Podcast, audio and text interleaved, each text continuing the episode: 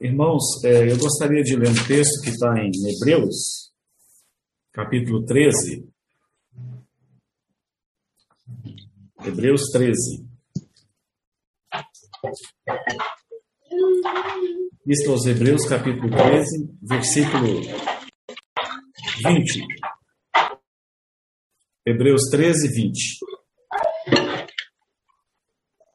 Ora, o Deus da paz tornou a trazer dentre os mortos a Jesus, nosso Senhor, o grande pastor das ovelhas, pelo sangue da eterna aliança, vos aperfeiçoe em todo o bem, para cumprirdes a sua vontade, operando em vós o que é agradável diante dele. Por Jesus Cristo, a quem seja a glória para todo sempre. Amém. Quero enfatizar nessa manhã essa última parte do versículo 21, que diz assim: Por Jesus Cristo, a quem seja glória para todo sempre. Amém.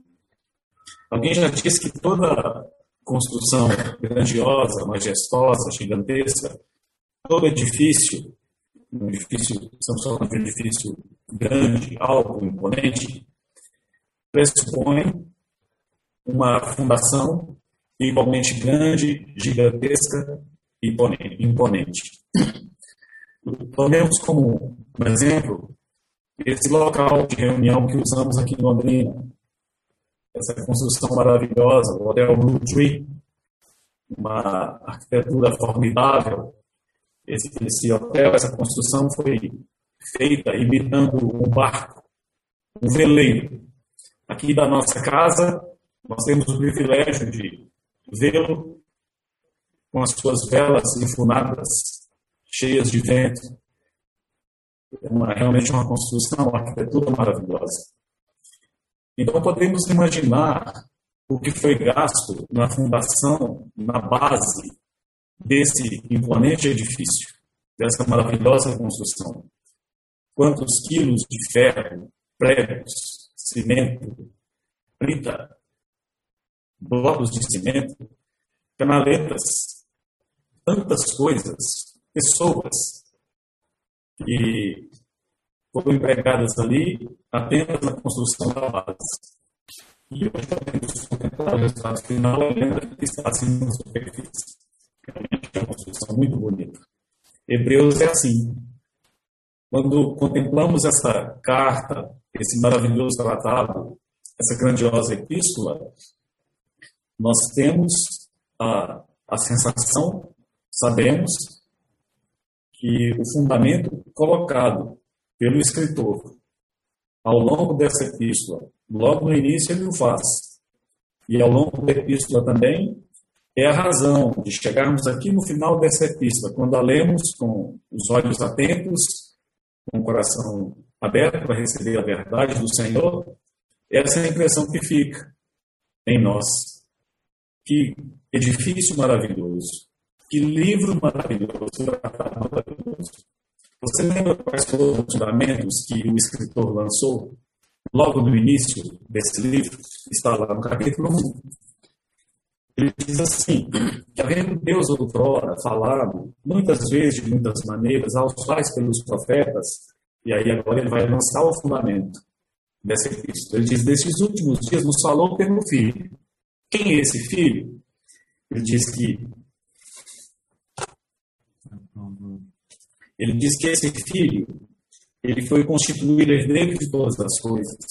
Ele diz que o universo foi feito por intermédio dele. Ele diz que esse filho é o resplendor da glória, ele é a expressão exata do ser de Deus.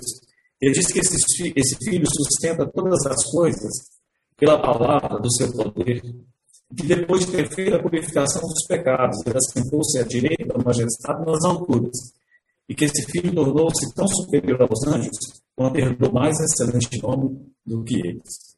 Esse é o fundamento. O fundamento é Cristo. O fundamento dessa epístola é o próprio Senhor Jesus, a sua pessoa e a sua obra. Então, todo edifício, toda construção, quando o fundamento é bom, certamente sairá alguma coisa boa no final. É, essa epístola. Quando chegamos no final dessa epístola, esse autor divinamente inspirado, ele termina com uma, uma chave de ouro, a cereja do bolo, por assim dizer. A bandeira tremulando no mastro lá do hotel, do hotel Putin, lá no mais alto lá daquela edificação. Pode se assemelhar a essa doxologia, essa oração que o autor faz no final desse livro. Fundamento é perfeito, fundamento é Cristo. Então, o final vai ser bom. Como é que ele termina? Ele termina exortando aos irmãos, pedindo a Deus, rogando a Deus que os irmãos, que aqueles seus leitores, que eles pudessem dar a Jesus Cristo a glória para todo sempre. Amém.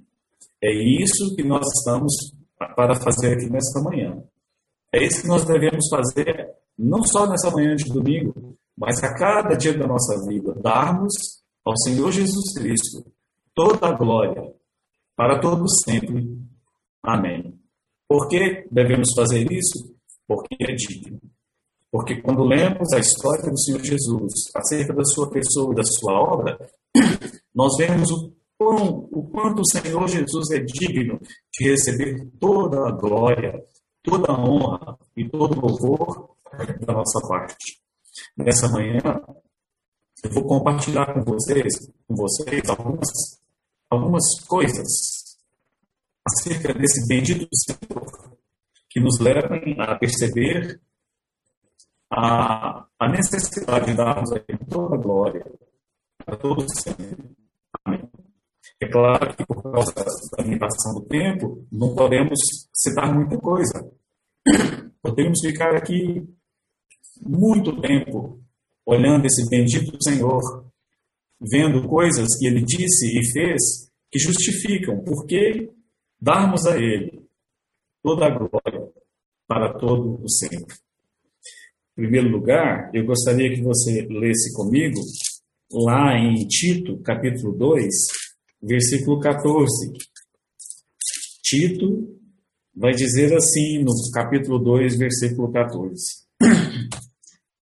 Ele diz: O qual, esse o qual, refere-se ao Senhor Jesus Cristo.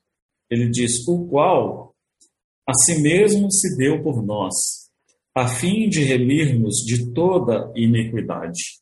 Então, porque devemos dar ao Senhor Jesus Cristo a glória para todo sempre? Aqui está esse primeiro ponto. Porque ele, o nosso bendito Senhor, ele a si mesmo se deu por nós, a fim de remir-nos de toda iniquidade. Essa palavra remir, ela tem um significado interessante. Ela significa libertar, pagando um resgate.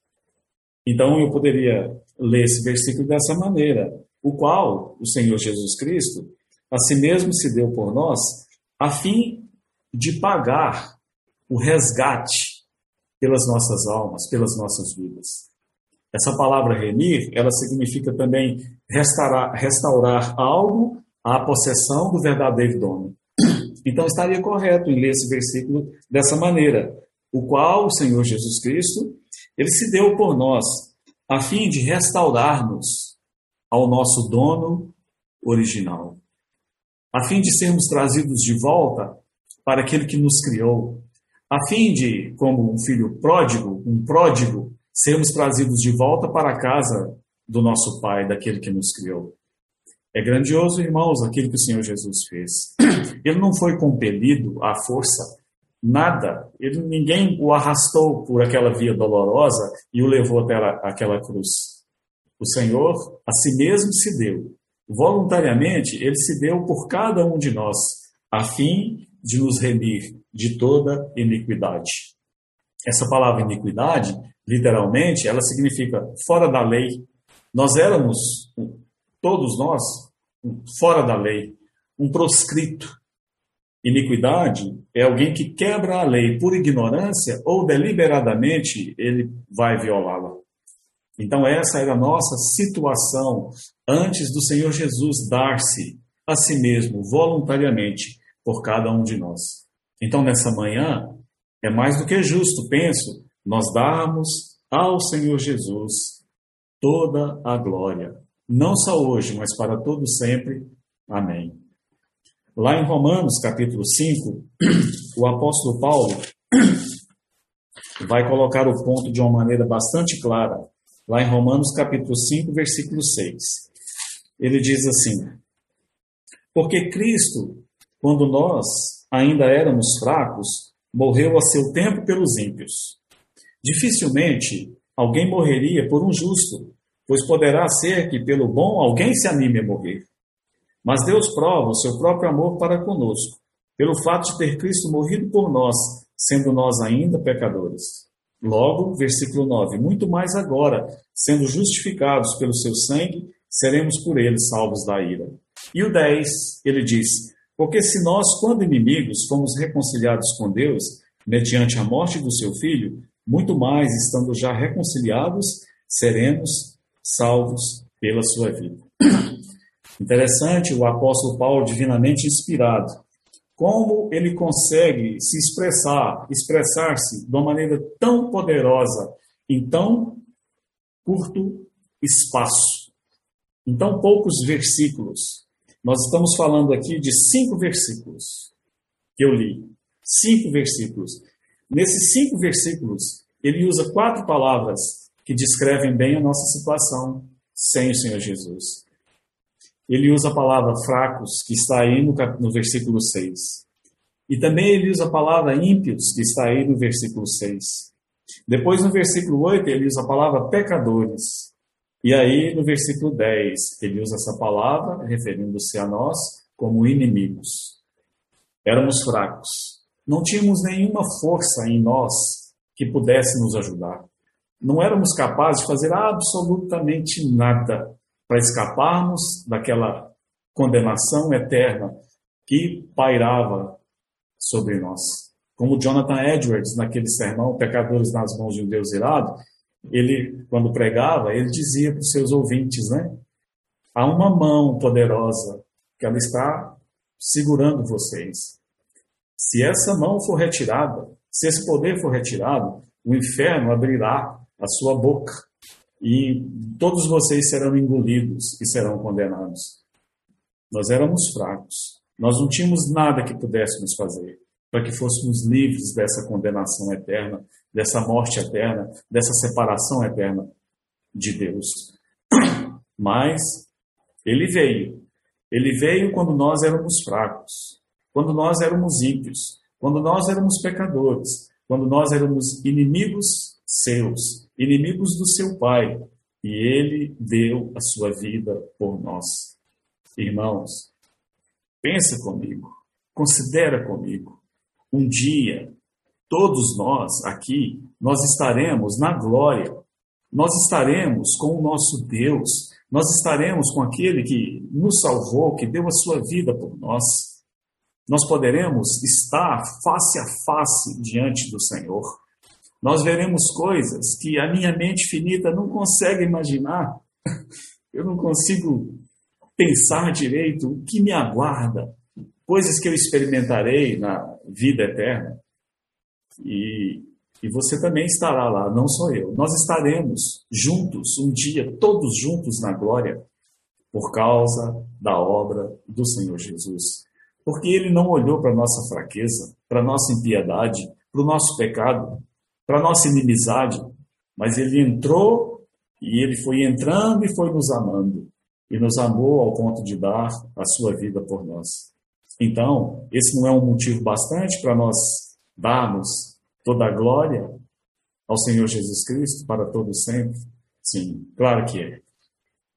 Também ali em João capítulo 13, versículo 1. João capítulo 13, um versículo bastante conhecido. Eu até o li semana passada, quando fui partir o pão. Diz assim: Ora, João 13, 1. Ora, antes da festa da Páscoa, sabendo Jesus que era chegada a sua hora de passar deste mundo para o Pai, tendo amado os seus que estavam no mundo, amou-os até ao fim. E Apocalipse 1, 5 e 6 Você lembra como é que começa esse versículo? Diz: Aquele que nos ama. Irmãos, essa é uma necessidade básica de todo ser humano. As pessoas, conscientemente ou não, elas têm essa necessidade de serem amadas.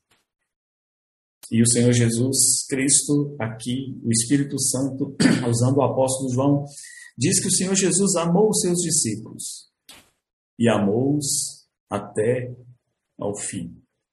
Esse, é, essa questão do amor é muito complexa, não é verdade? Do ser humano, dos homens, uns dos outros. Às vezes nós esperamos esse tipo de amor, sermos amados até o fim. E quando isso acontece é maravilhoso, né? Um homem abençoado, um homem bendito, que pode chegar no final da sua vida e dizer como Mude, querida, você tem sido uma boa esposa para mim. Ou dizer, eu fui amado por essa esposa maravilhosa durante toda a minha vida, ou fui amado por esse esposo maravilhoso durante toda a minha vida. Os meus pais me amaram durante toda a minha vida, durante a vida deles. Isso é maravilhoso. Me lembro, eu tinha mais ou menos uns 10 anos, assisti um casamento de uma pessoa conhecida. Uns 10 anos no máximo. E ele e ela eram muito amorosos um com o outro. E eu fiquei ali num dos primeiros bancos que eu queria ver os votos que eles fariam, achava aquilo muito bonito. Então eu me lembro quando o padre, dirigindo a cerimônia, né, é, levou-os a dizerem aquelas palavras, né, eu prometo ser fiel na saúde, na doença, na alegria, na tristeza. Eu me lembro. E vendo, enquanto ele proferia essas palavras, ele chorava. E ele chorava, né, dizendo essas palavras para ela, e ela dizendo essas palavras para ele.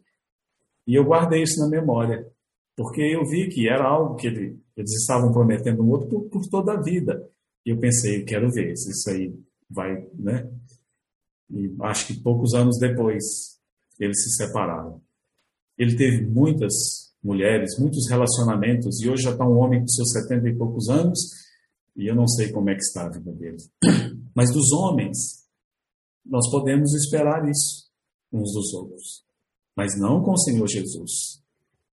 Não é grandioso, não é algo que te dá uma segurança grande, uma segurança maravilhosa, você saber que tem alguém, o Senhor Jesus Cristo, que Ele te ama e Ele te amará até o fim. Que as suas palavras não são meras palavras. Que Lucas diz que ele era um homem poderoso em obras e palavras. Eu não sei porquê, Lucas diz assim acerca do Senhor Jesus, que ele era um homem poderoso em obras e palavras, e lá em Atos capítulo 7, Lucas, o mesmo Lucas diz acerca de Moisés, que Moisés era um homem poderoso em palavras e obras. Moisés era poderoso em palavras e obras, o Senhor Jesus Cristo em obras e palavras. Mas o Senhor Jesus Cristo, ele amou os seus discípulos até o fim. Medina, Severino, Maurício Garcia e Flávia, vocês já pensaram nisso? Que o Senhor Jesus Cristo os ama e ele os amará até o fim.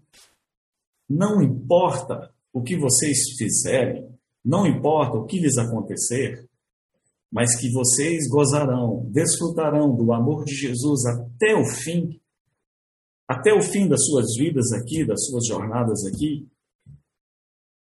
Já pensou? E na glória por vir serão igualmente amados? Ora, o que podemos fazer diante de tal amor? Podemos e devemos dar a Ele a glória para todo sempre. Amém. E por último, um texto que gosto muito, que está lá em Mateus 28, versículo 20. Preste atenção aqui, irmãos.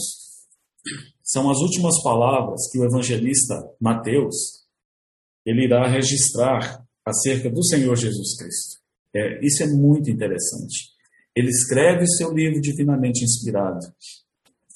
E todo livro, o final, é, deveria ser bastante interessante, né? A conclusão, a cereja do bolo. E é assim que ele termina. Não consigo mesmo. Não com alguma coisa que ele pensou, que lhe ocorreu na mente. Mas ele termina o seu livro, Mateus, com as palavras do próprio Senhor Jesus. E são palavras tão confortadoras, são palavras tão poderosas, que pode te ajudar nessa manhã, que pode te ajudar nos seus momentos de dificuldade ou de alegria aqui nessa terra. O Senhor Jesus disse assim, na parte B do versículo 20: E eis que estou convosco todos os dias, até a consumação do século. Nesse mundo, nesse vale de lágrimas, é comum, quando passamos pelas provas, pelas dificuldades, pelas tentações, nós ficarmos, sentirmos, nos sentirmos amedrontados, nos sentirmos inseguros, ficarmos com medo. Mas olha essa promessa maravilhosa da parte do Senhor Jesus. São palavras dele, saiu da boca dele. Ele disse assim, e na versão do, do da Weymouth, uma versão inglesa, que eu gosto dessa versão, na versão dele ele colocou dessa maneira o que Jesus falou naquele dia. Ele disse assim: E lembre-se, Ricardo Borges, lembre-se, Murilo, lembre-se, João, Vera, lembrem-se, eis que eu estou com vocês sempre, dia a dia, até o fim das eras. Isso não é consolador? Nós temos um Senhor que deu a vida por nós, que se entregou por nós, um Senhor que nos ama e que nos amará até o fim, e um Senhor que prometeu que estaria conosco todos os dias. E antes ele disse: lembre-se, porque nós podemos nos esquecer, não é? Saímos daqui, nos envolvemos com as coisas desse mundo, oh, com quanta facilidade esquecemos das promessas do Senhor, não é verdade? Então o Senhor disse: e lembre-se, lembre-se, para, pensa, lembre-se. Nos momentos de dificuldade, lembre-se. Nos momentos de tristeza, lembre-se. Nos momentos de desafio, lembre-se. No momento de dor, lembre-se.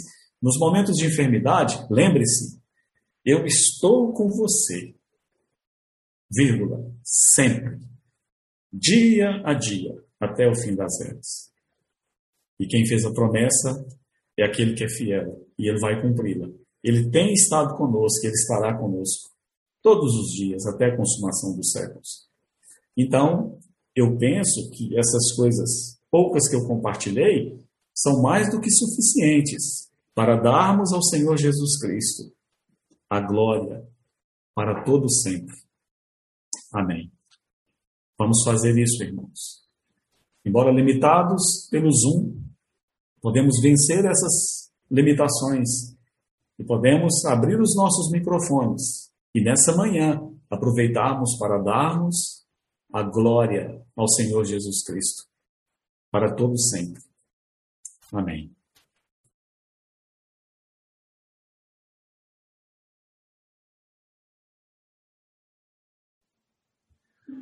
Léo, meu irmão, você tirou o áudio.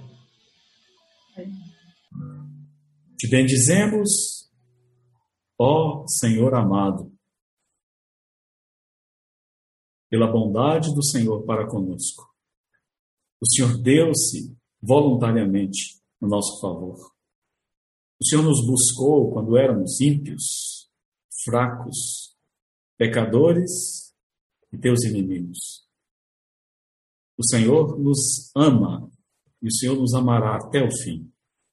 E o Senhor está conosco. O Senhor tem estado e o Senhor estará conosco todos os dias até o fim das eras. Nessa manhã, eu, junto com Esdras, a Sueli e os meus irmãos, levantamos a Ti as nossas mãos e damos a Ti toda a honra, toda a glória e todo louvor, porque o Senhor é digno. Amém.